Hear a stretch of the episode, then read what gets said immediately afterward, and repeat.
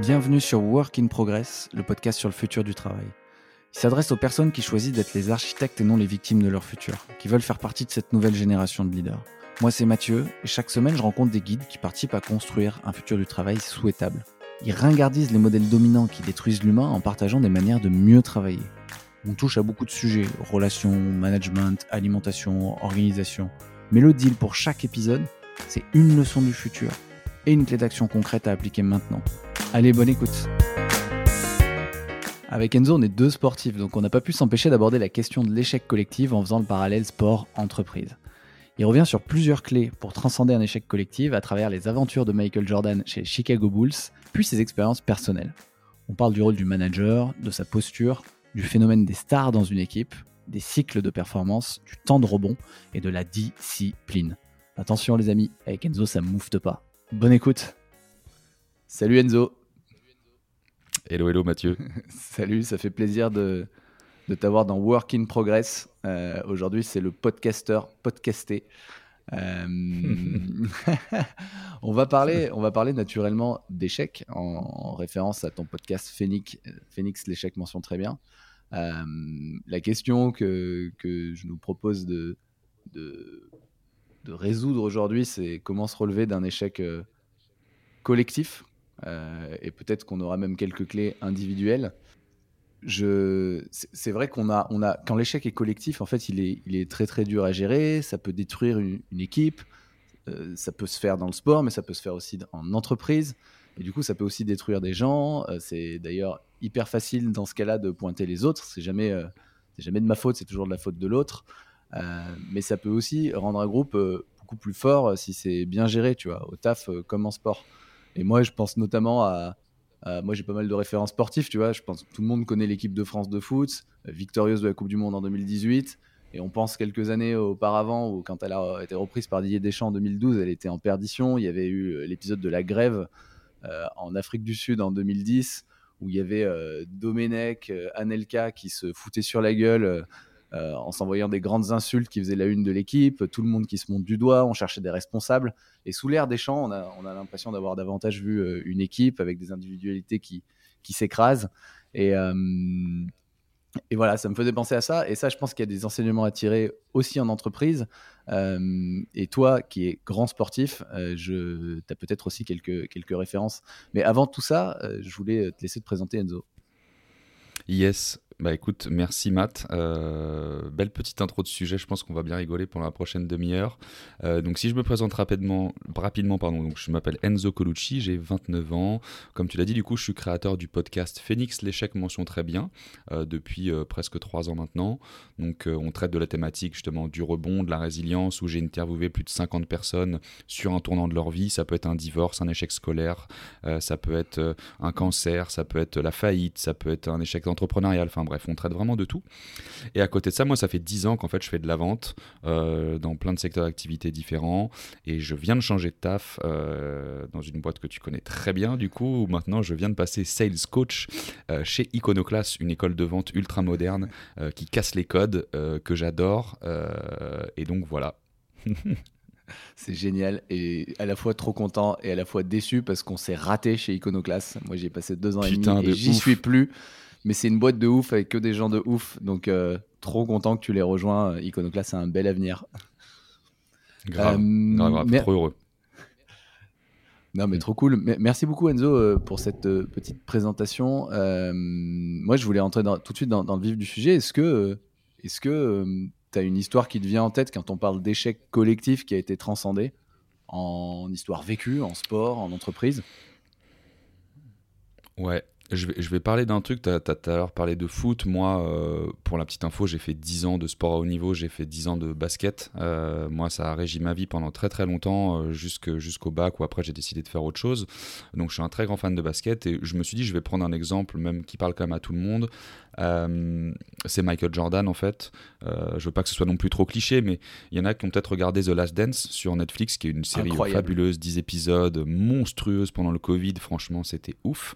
Tu sais quoi, j'aimais pas, le, j'aimais euh, pas le basket. Enfin, j'étais pas du ah tout basket, mais en regardant The Last Dance, je me suis mis à kiffer le basket et surtout au-delà du, du sport qui est traité, la série est absolument dingue. Enfin, je recommande mille fois. Même, même en n'aimant pas Michael Jordan à la base, cette série The Last Dance est ouf. Mais c'est une vraie série, quoi. enfin, ça dépasse le sport.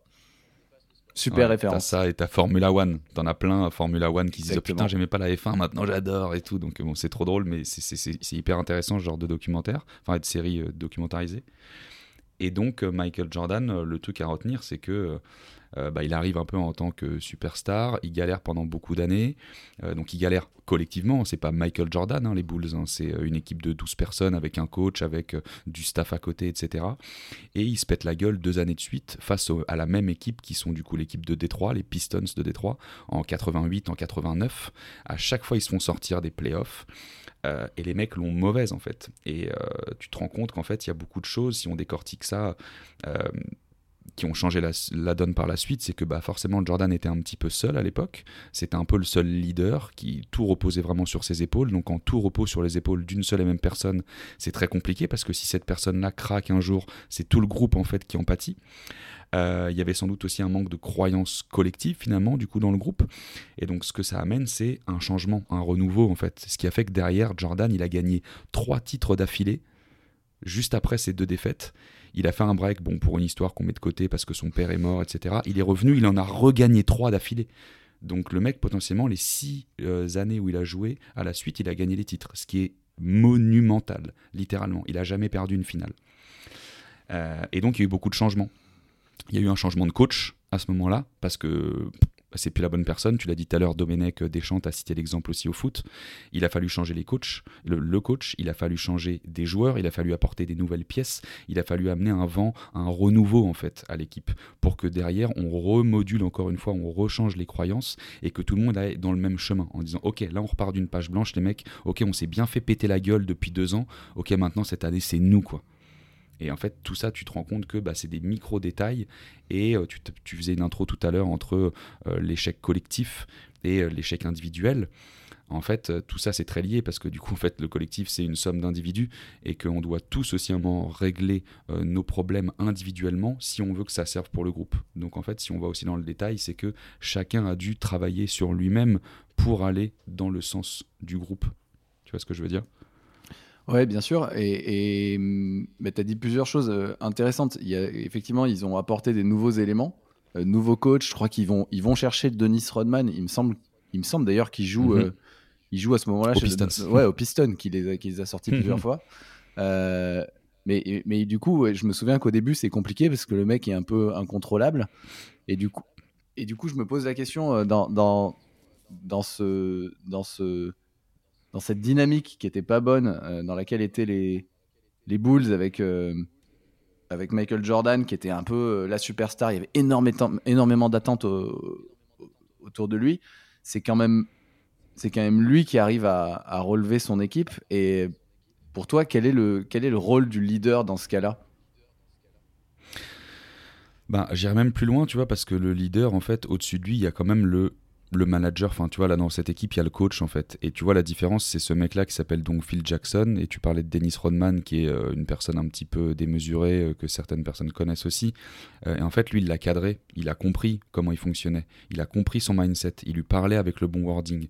Donc en fait le manager il a aussi un rôle énorme. Il doit il doit montrer le chemin à chacun, il doit, il doit permettre à chacun de trouver sa place en fait dans le collectif.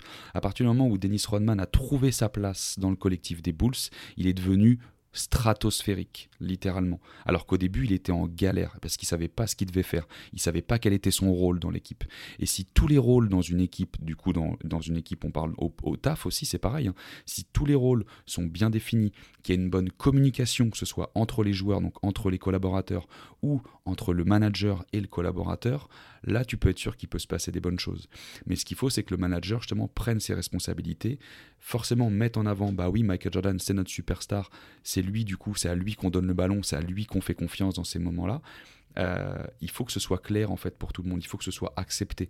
Et donc il faut que le rôle du manager, la posture du manager, en fait, elle soit très forte, elle soit ancrée. Le manager, si lui il doute, l'équipe elle doute.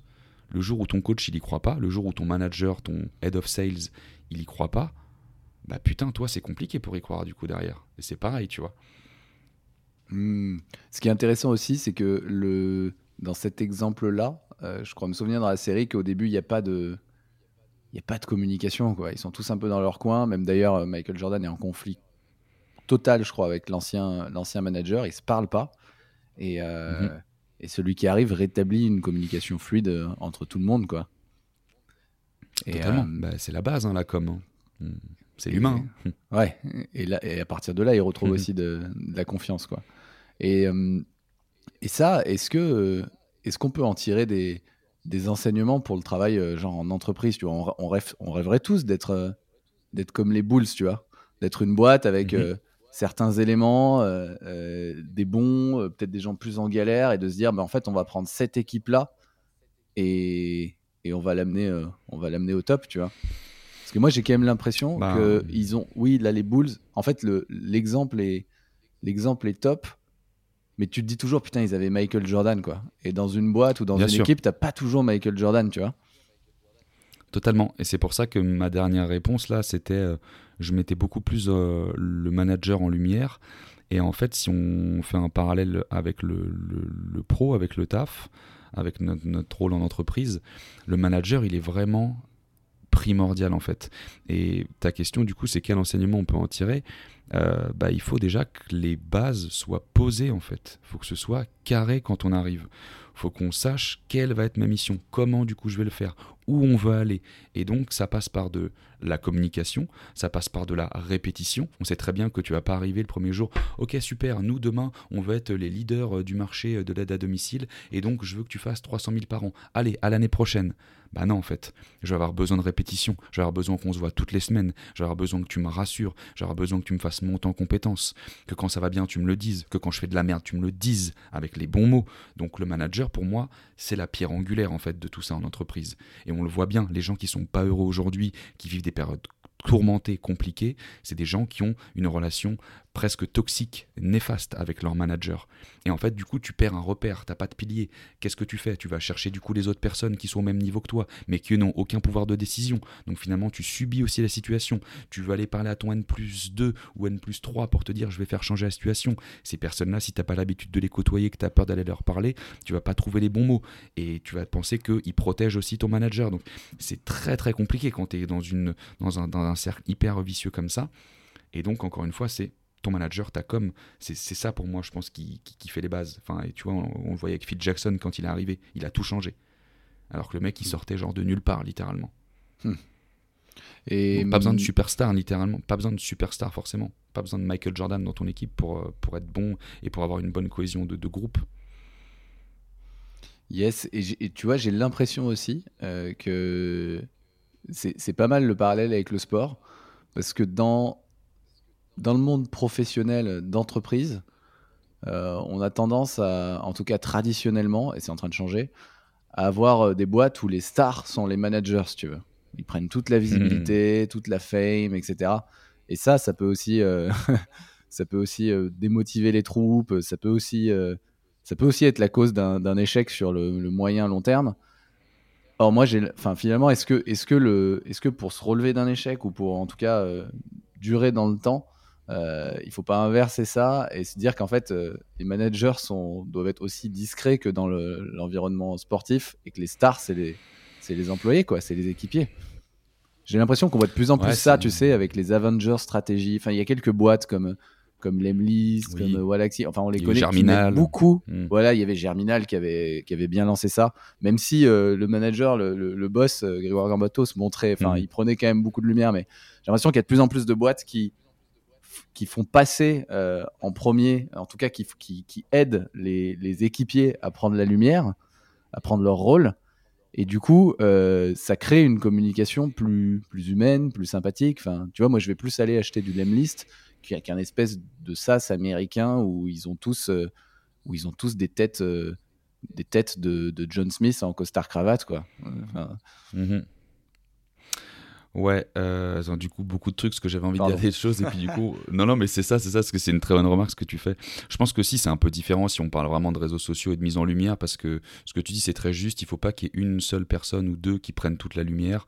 Euh, on parlait, tu vois, de Grégoire Gambato avec Germinal, hein, s'il a énormément aidé sa boîte, et Grégoire, c'est un bon gars, enfin, il, a, il y a des trucs, on fait tous des trucs mal dans la vie, des trucs bien, des trucs mal, moi, je suis personne pour juger. Je l'admire euh, beaucoup, d'ailleurs, je le connais pas, mais de l'extérieur, ce qu'il a fait, c'est ouf. Hein. je l'avais eu dans mon podcast et mec très smart. Alors oui, il a fait des conneries, mais on en a tous fait. Et puis bon, voilà, bref, je, je, suis pas juge et je veux pas m'éterniser sur ce sujet qui peut faire débat avec lui, mais juste en tout cas sur le point que il prenait beaucoup la lumière avec Germinal bon bah voilà, il l'acceptait. Au début c'était un jeu, peut-être qu'après il s'est un peu trop pris là-dedans, euh, mais il était bon. Euh, moi je l'ai vu dans certaines boîtes où je suis arrivé, et en fait tu as envie de partager cette lumière avec des gens, donc on parle vraiment de réseaux sociaux là, hein, euh, où tu veux que chaque personne dans chaque pôle se mette en lumière, fasse des posts, et tu dis ok je prends un sales ops, je prends un sales, je prends un mec au market, je prends un mec en grosse, etc. Mais en fait les gens ils ont pas envie ça se trouve. Et moi je m'en suis rendu compte. T'en as certains qui te disent ah ouais ouais c'est trop cool, mais quand il faut passer à l'action, ils le font pas. Donc, à un moment donné, ceux qu'on voit aussi souvent en lumière, c'est des gens qui osent, c'est des gens qui passent à l'action. Mm. Donc, euh, je mettrai un, petit bémol là-dessus, même si je suis d'accord avec toi qu'à un moment donné, euh, il faut partager la lumière, et, parce que sinon aussi c'est néfaste pour la boîte. Euh, s'il y en a qu'une seule personne, ça veut dire que ta boîte, elle dépend que d'une que personne. Et je pense que ça, c'est pas bon à terme. Mais pour répondre aussi à l'autre question avant sur ce qu'on peut en tirer, c'est que chaque personne doit être responsable d'elle-même en fait. Et, ça, c'est important, tu vois, dans un groupe. Et moi, c'est pour ça que j'adore faire le parallèle avec le sport. Non seulement je fais de la vente, mais j'ai fait 10 ans de sport. J'ai fait 10 ans de sport, 10 ans de vente. je me rends compte en te le disant maintenant. Et en fait, tout est corrélé pour moi. En entreprise, ça m'a apporté des valeurs et, euh, des choses incommensurables que j'aurais peut-être pas vu si j'avais pas fait de sport. Donc, je fais souvent des parallèles avec, euh, même si ça prend avec des pincettes certaines fois. Mais en tout cas, moi, ce que je vois, c'est que euh, la, faute, elle vient pas que d'une seule personne quand c'est un échec collectif, c'est un groupe en tant que tel. Mais si on veut s'en sortir, il faut que chacun prenne ses putains de responsabilités euh, et fasse les choses pour lui pour, aller dans le sens du groupe. C'est ce que je disais au tout début quand j'ai un petit peu introduit ou quand je parlais d'échec collectif et d'individuel. C'est qu'à un moment donné, il faut que chacun se rappelle quel est son rôle, quelle est sa mission, ok, qu'est-ce qu'il peut apporter en plus, mais qu'est-ce qu'il doit faire, quelle remise en question il doit, il doit, il doit amener aujourd'hui pour faire mieux en fait et pas juste être là à pleurnicher et se plaindre ah c'est la merde ah ça va pas. Ou sinon dans ce cas-là euh, bah pars en fait. Tu feras pas euh, partie du coup peut-être du vent de renouveau de, de, cette équipe ou de donc du coup de cette boîte. Et c'est très bien tu vois genre les Bulls euh, bah voilà ils ont il y a des gens qui sont partis alors ils se sont fait virer ce qui c'est pas eux qui choisissent de partir en NBA mais c'est voilà c'est that's life quoi. Puis il y, a eu des nouveaux derrière. Si, si tu te sens pas ne reste pas. Ça va être néfaste et pour toi et pour la boîte. Ouais complètement et euh, si on passe sur, sur la partie individuelle, j'avais quand même une petite question, parce que là, on est, on, est sur le, on est sur le parallèle avec le sport. Et, euh, et tu vois, dans... c'est mon téléphone qui parle. Ah, pas de problème. Désolé s'il y a du bruit. non, t'inquiète. C'est la vie, tu vois. C'est la vie. C'est la vie qui continue, tu vois. Et ah je le fais euh, parler tous les matins et tous les soirs. la vie ne s'arrête pas pendant le, pendant le podcast. euh, non, c'est cool, on, on coupera pas, ça, ça fait partie du truc. Le, le, le, Elzo est quelqu'un de très très sollicité, c'est pour ça. Là, il est 9h, il va falloir, il va falloir euh, boucler. Mais non, j'avais, j'avais simplement. Euh, en fait, moi, je pourrais parler des heures parce que là, en plus, on parle. Moi aussi, j'ai fait beaucoup de sport, du hockey sur glace, du ski. et, et aujourd'hui, je cours pas mal. Et tu vois, je sais que c'est des, des vagues. Il y a des vagues de physique et de confiance. C'est-à-dire, j'ai fait un, fait un trail de 50 km là, le week-end dernier. En ce moment, je me suis mis un peu à la course en montagne, j'adore. Et euh, j'ai vécu entre le 30 et le 40e euh, le pire moment, quoi. J'avais des vertiges. Enfin, je me disais, mhm. putain, euh, j'arrivais plus à calculer, je savais plus combien de temps il me restait. Enfin, c'était vraiment un moment où je, je mettais un pas devant l'autre et, et, et tu vois, ce moment, il est arrivé alors qu'il y avait eu mon meilleur moment juste avant. J'ai fait une montée où j'ai éclaté tout le monde, etc. Et, après, c'est revenu, tu vois. C'est ça qui est où je me disais, mais là, je vais jamais finir. Enfin, ou alors je vais finir en rampant. Et entre le 40 et le 50e, je me suis remis à courir et j'avais des bonnes sensations à nouveau, tu vois, et j'étais lucide à nouveau. Et il y a des espèces de, cycles et, qui, sont, qui, sont, impossibles, tu vois. Il faut, il faut les accepter. Ils sont, ils sont impossibles à éviter. Et au niveau individuel, en entreprise, c'est pareil. Et je pense que tu connais ça en sales où il faut prendre son téléphone pour faire du call call. Je sais que tu es un spécialiste de, la prospection téléphonique. Euh, putain, il y a des jours où ça va pas, il y a des jours où ça va. Et moi, je voulais savoir un peu si tu avais déjà vécu des, situations de, gros down ou de, gros échecs au niveau mhm. perso et comment tu fais pour t'en, pour t'en relever, tu vois? Parce que ça aussi, ça peut tirer une équipe vers le bas euh, quand tu es, euh, es down, quoi. Alors, plein de choses. Euh, totalement d'accord avec toi sur le côté euh, la vie, c'est des cycles en fait. La vie, c'est des cycles, c'est pour ça que je retombe sur les mêmes mots. Je vais citer Orelsan. euh, mais c'est tellement vrai. Euh, la vie, c'est des putains de cycles et tout est dans ta putain de tête, en fait. Là, quand tu parlais juste avant, tu vois, genre, t'étais à ton pic. Derrière, en fait, tu pars un peu à sombrer, à dire, oh là, ça va pas, ah, j'ai un petit peu mal. Et en fait, tu nourris, en fait, ta peur et tes angoisses, alors qu'en fait, c'est tout dans la tête.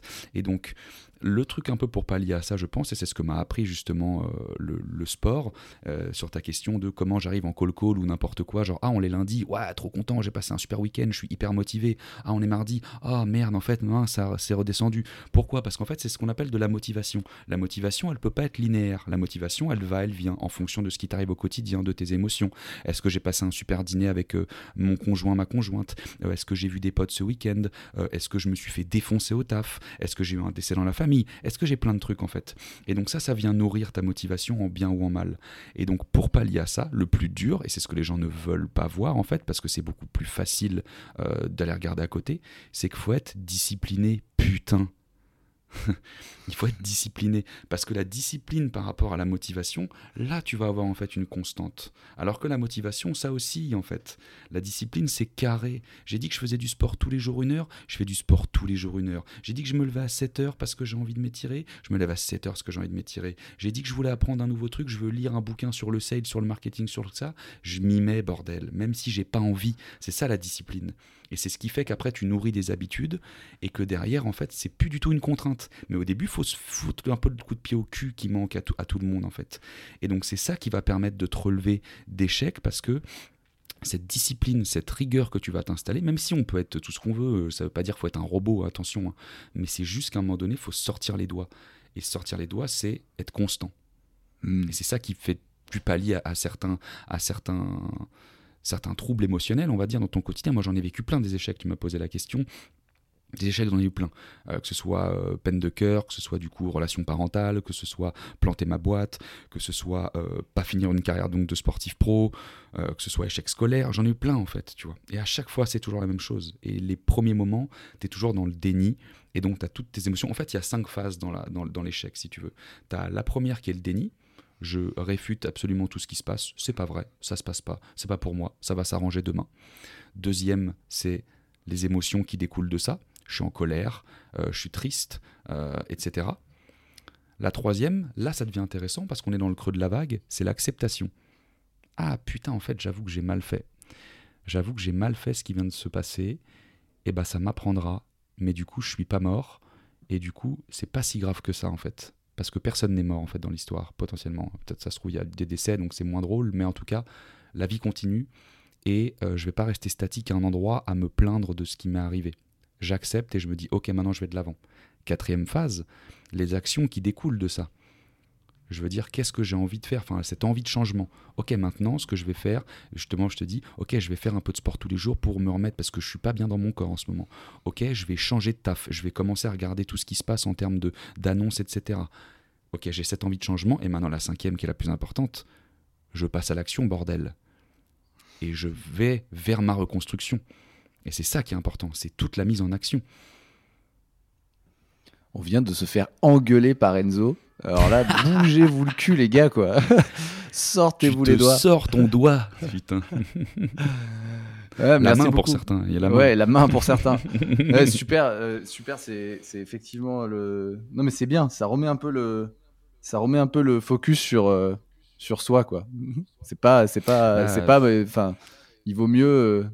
Il vaut mieux. Il y, y, a une, y a une petite citation que j'aime bien. C'est il vaut mieux allumer sa bougie que maudire les ténèbres. Tu vois c'est en gros tu enfin le monde n'est pas responsable quoi de ce qui t'arrive totalement un moment où c'est c'est que toi quoi c'est que toi on, avec on est tous responsables de nous-mêmes on est tous responsables de nous-mêmes au quotidien. On vit tous des moments de merde et c'est pour ça que j'ai créé le podcast à la base. Hein. c'est que j'en ai vécu et que les 50 personnes qui sont venues sur mon podcast ont vécu des choses incroyables euh, et que le but c'est de montrer justement qu'il y a des gens qui prennent deux accidents de voiture, perdent une jambe et sont des sportifs d'élite.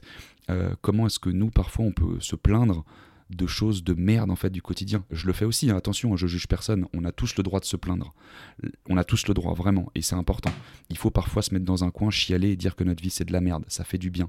Ce qu'il faut, et c'est ce que je suis en train de dire là, c'est que il faut pas rester dans cette situation. Il faut vite se remettre en mouvement le plus tôt possible en fait, parce qu'après derrière ça va chercher une notion en échec qui est le temps du rebond. Et ça, le temps du rebond, il est plus ou moins long chez les personnes, justement. Est-ce que tu as une force de caractère déjà euh, très importante à la base?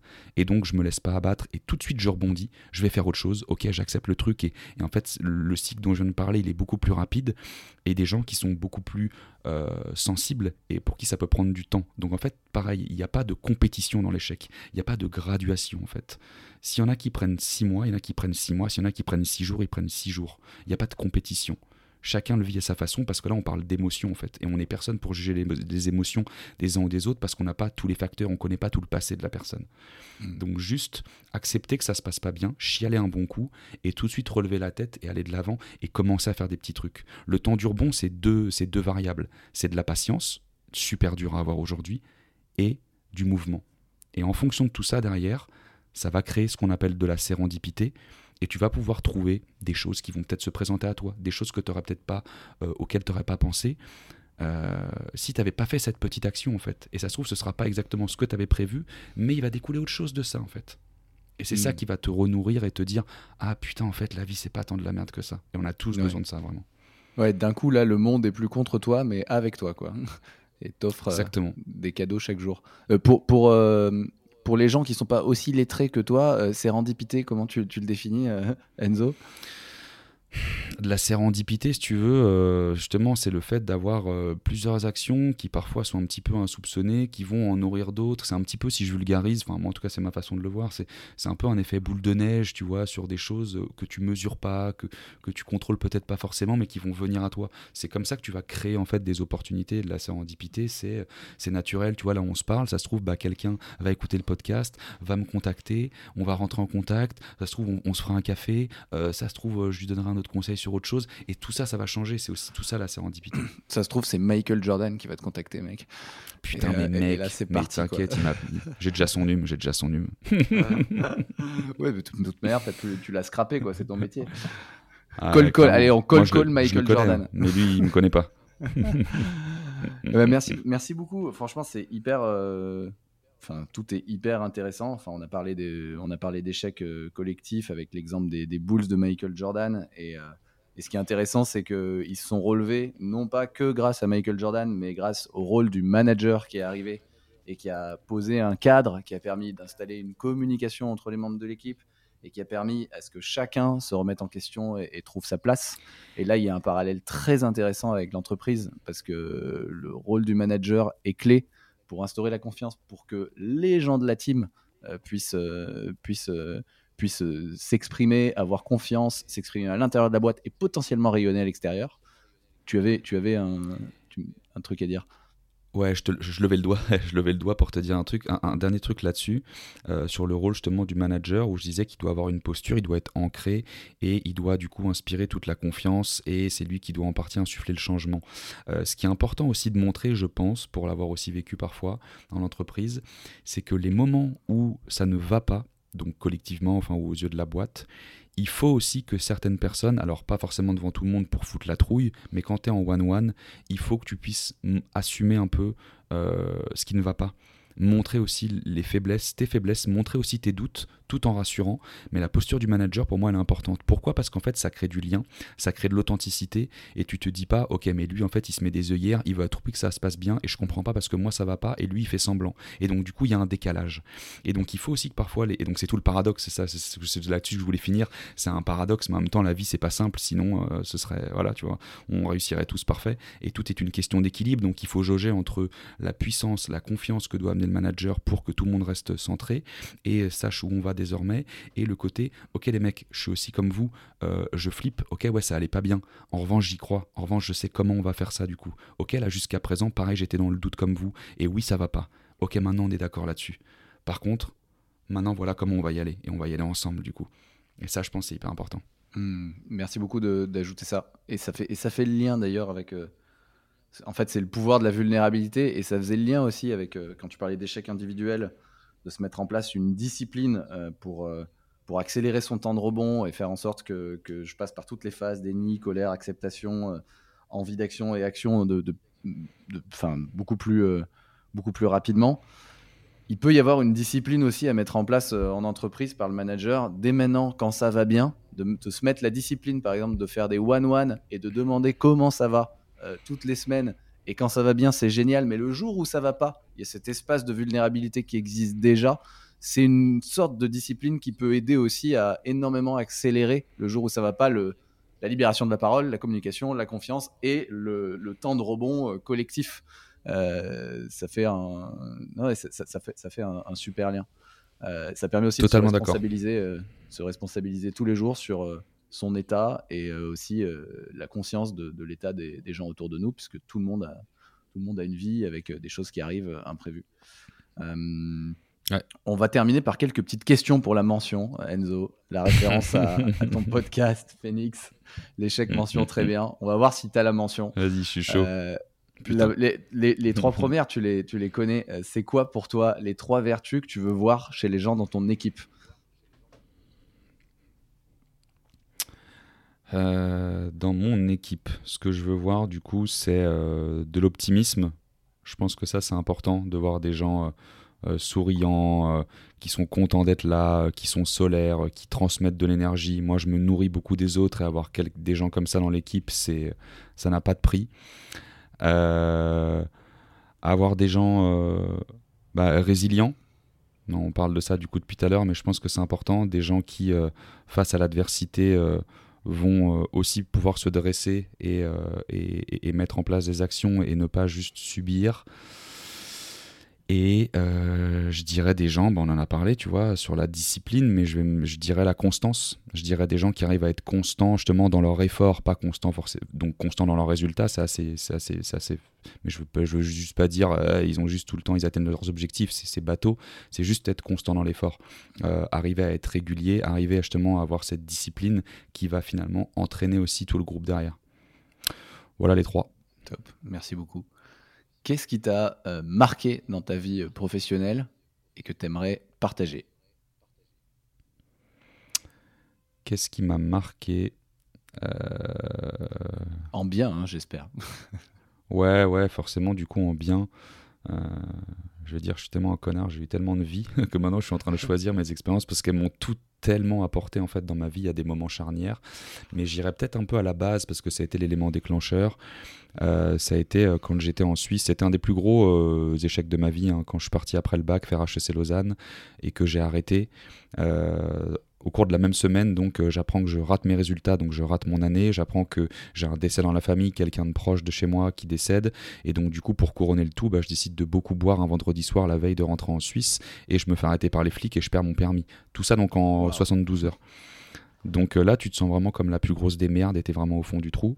Et puis, euh, bah, j'ai rebondi avec après un ou deux mois, je suis reparti en Suisse. J'ai eu des potes qui m'ont euh, dit tiens, tu peux aller taffer là ou là. Et, euh, et j'ai bossé donc euh, dans la levée de fonds pour ONG. Je faisais du fundraising, donc j'arrêtais les gens dans la rue. Et ça, pareil, donc après un échec très compliqué, enfin une succession d'échecs au début d'année, euh, je me mets à faire ce taf dont j'ai aucune euh, notion et euh, j'arrête des gens dans la rue au bol et je me prends masse de portes, masse de portes, masse de portes. Et encore une fois, je suis hyper bien entouré. J'ai une équipe incroyable. J'ai un manager trop stylé qui me manifeste sa confiance dès le deuxième jour en me disant je vais te garder alors que normalement tu te fais tège au bout de trois jours si tu fais pas de contrat dans, dans la journée. Moi c'était une semaine difficile. Il me dit je crois en toi, je vais te garder. Il m'a dit ça. La semaine d'après j'ai éclaté les objets et je suis devenu meilleur dialogueur de Suisse au bout de trois semaines en fait De toute la Suisse. On appelait ça un dialogueur. Je faisais 8 contrats par jour avec des gens dans la rue, j'en ai fait 19 un jour à la gare. Genre tellement euh, je kiffais ce que je faisais, j'étais avec des belles personnes, alors que je pars de zéro à la base.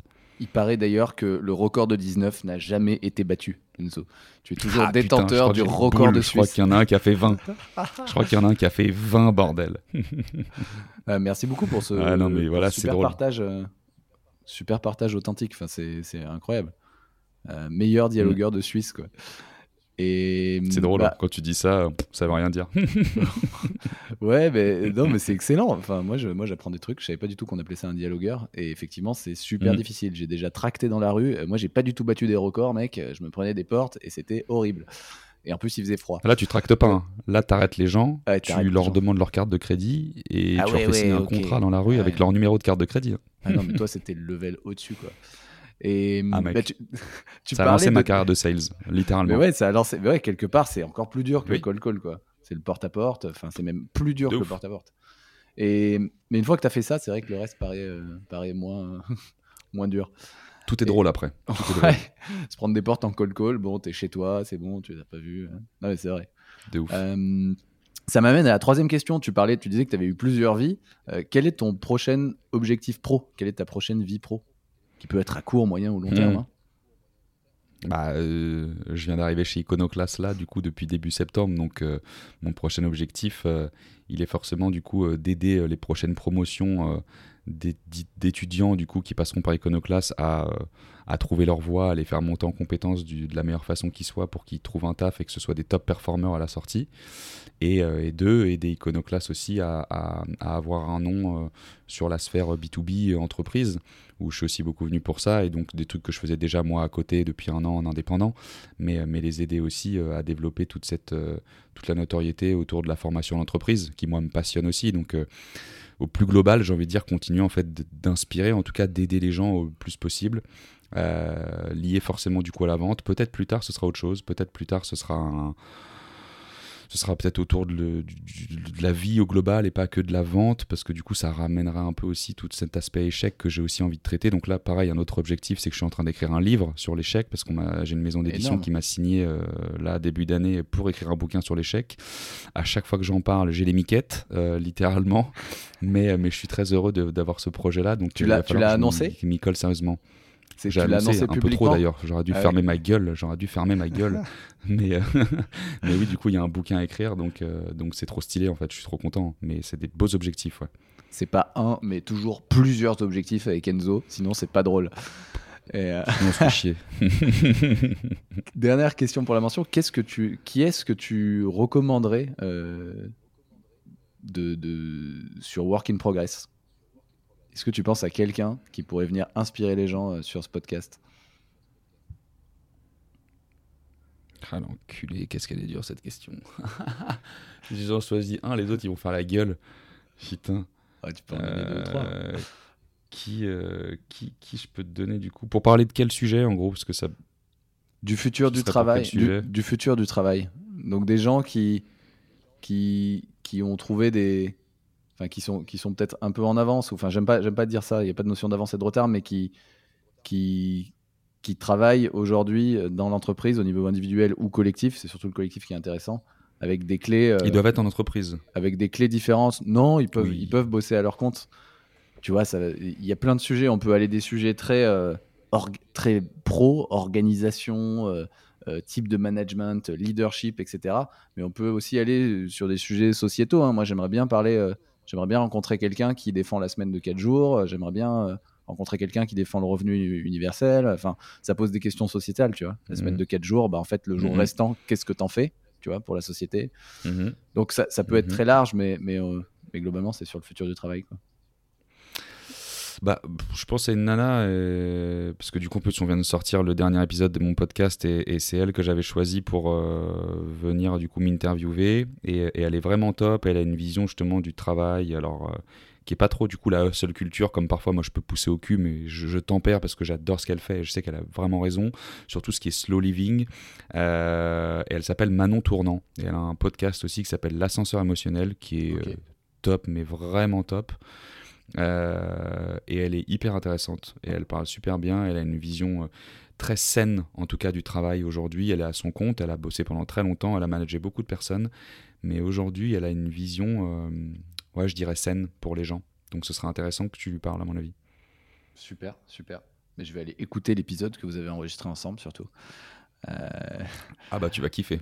ok, ok. Bon, bah parfait. Merci beaucoup, Enzo. Qu'est-ce qu'on peut, euh, qu'est-ce qu'on peut faire pour te trouver, te suivre, te contacter Euh, Qu'est-ce que je peux dire à Michael Jordan euh, s'il veut te joindre? qui me rajoute sur LinkedIn comme tout le monde déjà. Ouais. non, euh, ouais, je pense LinkedIn. LinkedIn c'est le plus simple parce que pff, les mails euh, parfois c'est galère. Euh, le téléphone ça vient dans un second temps. Mais, mais déjà LinkedIn, que les gens me rajoutent, n'hésite pas à m'écrire. Parfois j'ai un peu de retard. Là on est retour de vacances. Je sais que j'ai plein de messages en retard sur LinkedIn. Il faut que je réponde, mais je réponds toujours à tout le monde sans exception.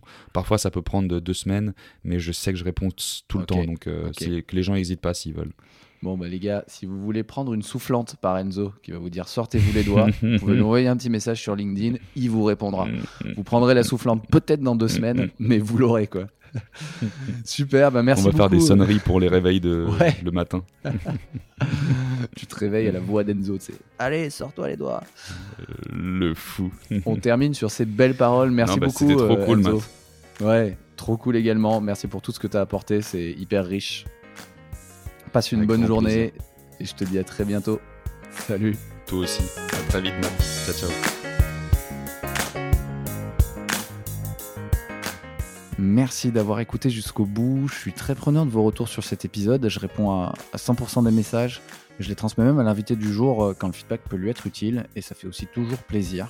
Donc vous pouvez me contacter sur LinkedIn en tapant euh, Mathieu Bernard avec un seul T à Mathieu ou par mail euh, à mathieu.inprogress.pro. Et si l'épisode vous a plu, vous pouvez faire trois choses.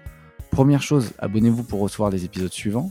Deuxième chose, partagez cet épisode à une personne autour de vous à qui ça pourrait être utile. Et troisième chose, mettez une note de 5 étoiles sur le podcast pour faire plaisir aux algorithmes, le faire ressortir dans les classements et surtout le faire découvrir à plus de monde. Merci beaucoup, je vous laisse passer à l'action et à très vite sur Work in Progress.